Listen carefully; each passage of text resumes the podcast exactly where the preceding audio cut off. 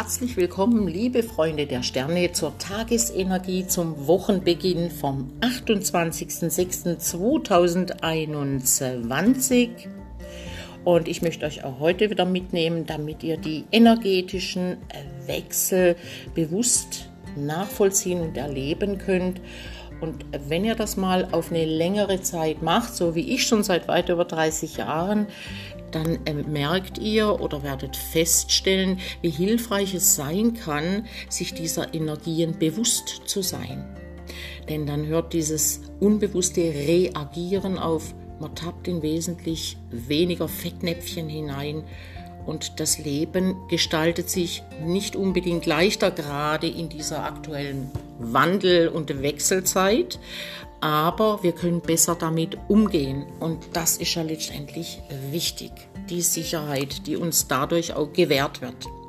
So, jetzt aber zu den Planetenständen erst einmal, zumindest von Sonne und Mond.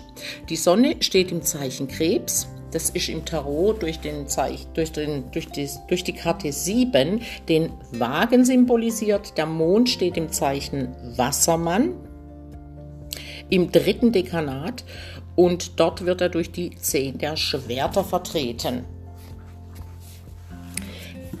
Zuerst zur Zwölf, der Gehängte, der hängende Mensch. Hier geht es um spirituelle Erkenntnis und oder Krise, Opfer.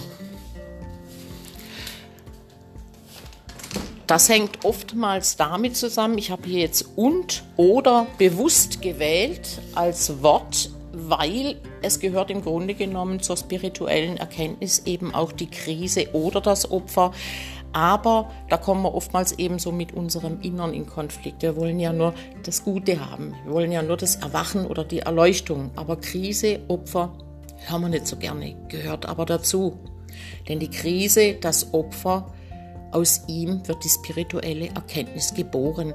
Deswegen ist die Karte 12 nicht leicht umzusetzen oder einzulösen. Ich habe euch hierzu eine Tageseinstimmung zusammengestellt. Ich bleibe anpassungsfähig und flexibel. Ich finde neue, überraschende Lösungen, indem ich die Situation liebevoll annehme. Ich lasse liebevoll los, was geht und nehme liebevoll an, was kommt. Numerologisch haben wir hier einen Tag der drei, ich teile die Einlösungsformen dieser Energie in drei Kategorien. Die 1, die erlöste oder konstruktive Form.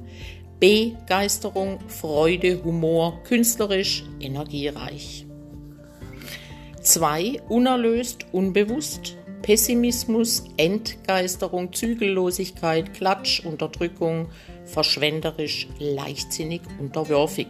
3, verdrängt, destruktiv im Schatten, begegnet uns gerne über das Gegenüber, Intoleranz, Eifersucht, Heuchelei, Falschheit, Geiz. Im Tageshoroskop wechselt der rückläufige Pluto vom 8. ins 7. Haus. Das zeigt einen Energiewechsel an. Dazu jetzt ein bisschen mehr, wie sich dieser Wechsel auswirkt. Die Wirkung besteht dann für ca. 30 Tage. Während des Laufs des rückläufigen Pluto durchs achte Haus haben wir tiefe Erfahrungen mit Macht und Ohnmacht erfahren. Kontrollverlust, Ängste und Vergänglichkeiten drangen ins Leben, unter Umständen bis zur Unerträglichkeit beim einen oder anderen. Im Außen die Würzburger Tat, der Hochhauseinsturz in Miami, Unwetter und die Weltpolitik und ihre Auswirkungen gehören zu diesem Themenkreis. Alles, was das kollektive Ego gründlich vermeiden will, wurde brühwarm serviert. Gewalt, Opfer, Ohnmacht, Zwänge etc. Was uns übrigens alle betrifft, auch jene, die es sich nicht anmerken lassen. Nun zur Rückläufigkeit Plutos im siebten Haus. Die Kämpfe, die im Innern schon lange brodeln, werden jetzt persönlich. So sind es jetzt unsere Beziehungen, siebtes Haus, die in den Fokus rücken. Allgemein steht Pluto im siebten Haus für Machtkämpfe in Beziehungen, die uns mit unseren tiefsten Schatten konfrontieren, aber auch leidenschaftliche Beziehungen sind mit Pluto im siebten Haus angezeigt. Das siebte Haus steht auch für offene Feinde. Was die letzten ca. 30 Tage durch den Lauf des rückläufigen Pluto im achten Haus erfahren und bestenfalls ergründet oder schlimmstenfalls noch tiefer gedrückt wurde, steht uns nun im siebten Haus offen gegenüber. Mit Pluto geht es immer um Macht und auf der anderen Seite steht die Ohnmacht. Also entweder Opfer oder Täter. Das kollektive und das individuelle Ego erfährt seine Grenzen unter Umständen mit Gewalt. Siehe Würzburg etc. Mit Pluto in Sieben steht unser Schatten im Du auf und tritt uns gegenüber, was natürlich für alle Arten von Partner und Feindschaften gilt. Das bringt mich noch zu Venus, die in den Löwen gewechselt hat. Mitte Juli haben wir dann eine Venus-Mars-Konjunktion im Löwen, was die Sehnsucht in uns Menschen nach einem Partner recht anheizen dürfte. Ein Sommer der Hormone. Da die Konstellationslage allgemein nicht sehr harmonisch ist, könnten zwar viele Strohfeuer aufflammen, diese aber schon vier Wochen später wieder am Erlöschen sein. Unter Umständen eben auch mit tiefen Ohnmachtserfahrungen verbunden. Pluto in sieben spricht für karmische Begegnungen mit viel Schatten. Macht- und Ohnmachtserfahrungen. In Bezug auf das, was wir von einem Partner oder dem anderen erwarten. Wer noch in der Illusion verweilt, dass Glück, Liebe und Befriedigung von außen kommen, wird lernen müssen, dass er im Außen das bekommt, was er als Resonanz im Inneren trägt. Das Unbewusste zieht immer den richtigen Partner, Partnerin in unser Leben. Mit Pluto in Sieben geht es um Wandlung, tiefe Leidenschaft, Gewalt, um Leben und Tod auf der Beziehungsebene. Nicht umsonst heißt äh, in, in der Liebe die Vereinigung der Menschen der Höhepunkt, der kleine Tod. Wünschenswert wäre der Tod von Selbstbildern, damit Begegnung wirklich stattfinden kann auf Herz- und Seelenebene, von selbst zu selbst im Jetzt. Nur körperliche Begegnungen werden uns unter Umständen verletzt auf der Körper-, Seelen- oder geistigen Ebene zurücklassen.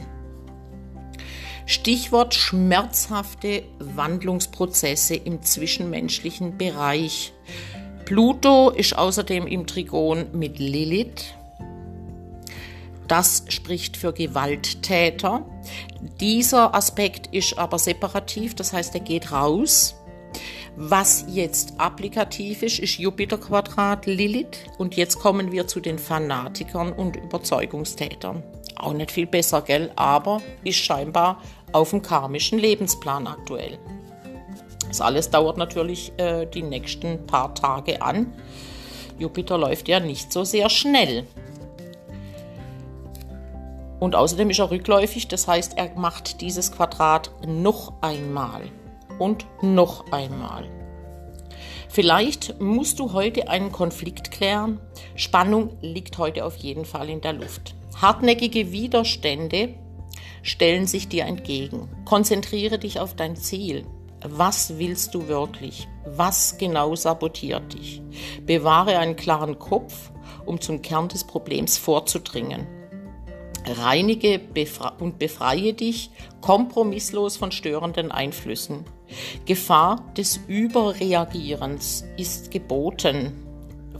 Das hat vor allen Dingen damit zu tun, wenn man einfach nur so vor sich hin arbeitet, äh, ohne in der Achtsamkeit zu sein oder achtsam dabei zu sein, weil eben überraschend auch immer wieder was von außen störend eindringen kann in unsere eigene Energie. Man hüte sich vor faulen Kompromissen, Selbstjustiz, Selbstgerechtigkeit und Gewalt. Das wären die unerlösten Ausformungen dieser Tagesqualität. Der Weise bewahrt sich jederzeit seinen inneren Abstand. In diesem Zusammenhang möchte ich gerne noch ein bisschen was zum Themenkreis Gut und Böse sagen. Aus der Verbindung mit unserer Wahrheit ziehen wir nämlich unsere Lebenskraft.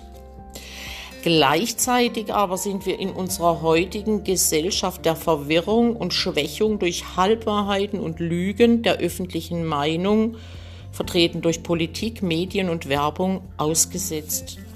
Dadurch wird unsere Selbstwahrnehmung von falschen Glaubenssätzen überlagert.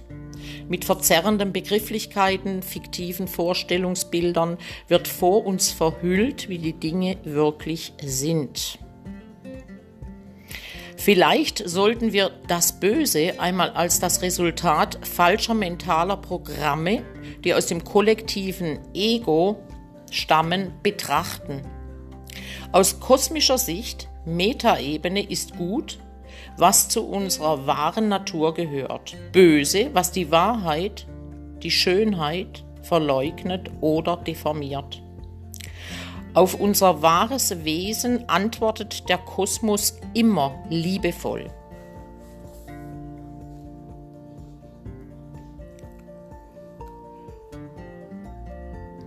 Das kollektive Ego, dazu möchte ich jetzt abschließend auch noch eine Kleinigkeit sagen. Der Mensch hat dreierlei Wege, um zu handeln. Das ist ein Zitat von Konfuzius und das finde ich im Zusammenhang mit dieser Zeitqualität auch sehr passend. Die erste Art wäre durch Nachdenken, das ist die edelste. Die zweite durch Nachahmen, das ist die leichteste. Und die dritte durch Erfahrung, das ist die bitterste. Die Karte 12 wird im Kraule-Tarot übrigens als sterbender Gott oder ertrinkender bezeichnet.